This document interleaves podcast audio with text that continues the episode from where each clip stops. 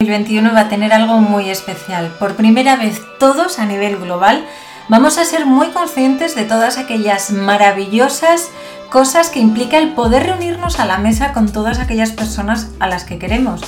¿Te gustaría ser la anfitriona perfecta?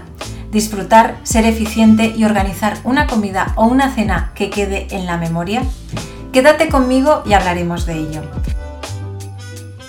Antes de empezar, me presento por si aún no me conoces. Soy Amalia de Gonzalo, fotógrafa y asesora de imagen. Mi objetivo es ayudarte a crear los vídeos para tu marca personal y a definir un estilo único con tu imagen. Todos los domingos puedes escucharme en el podcast Vestida para ganar o ver aquí consejos sobre cómo mejorar tu imagen frente a la cámara y en tu día a día. Si te interesan estos vídeos, suscríbete al canal y haz clic en la campana para acceder a mis directos sorpresa. Organizar una comida o una cena en casa con los seres queridos hasta hace muy poco era algo relativamente normal. Dábamos importancia al menú, pero ¿se tenía en cuenta la experiencia total? Desde la música hasta cómo está puesta la mesa, cómo vas vestida o si cambias de posición para crear un ambiente nuevo. Pues de esto es de lo que te quiero hablar hoy. Si quieres ser la anfitriona perfecta por un día, aquí van algunos consejos que puedes aplicar.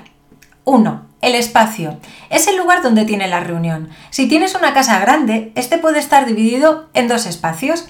El lugar donde se hace la recepción, el jardín o una habitación concreta donde tus invitados pueden tomarse un vermú si es de día o cualquier otra bebida.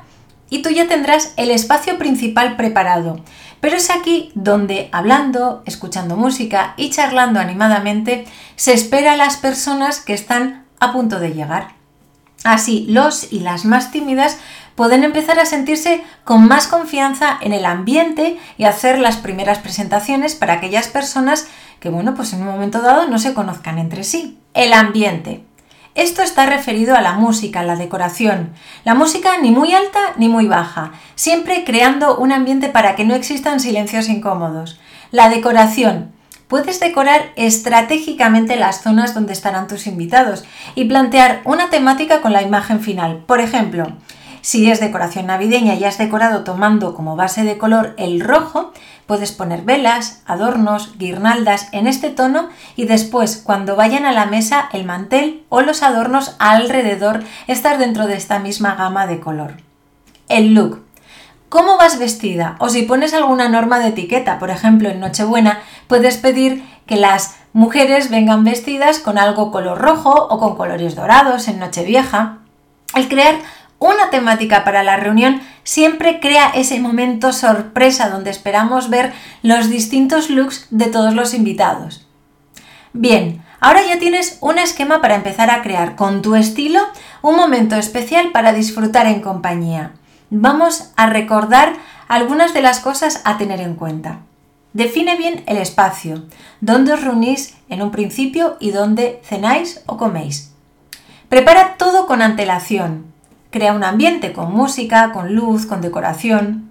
Reta a tus invitadas e invitados con un código de etiqueta para esa reunión. Diviértete y disfruta, esa energía se nota y se transmite. Y cuéntame, ¿cómo te sientes cuando tienes que ser la anfitriona? ¿Lo disfrutas o es algo que no va contigo? Para seguir con esta conversación, Solo tienes que ir a amaliadegonzalo.com y en la página del podcast dejarme un comentario asociado a este vídeo. Hasta el próximo capítulo y recuerda, cuando tú cambias, todo cambia.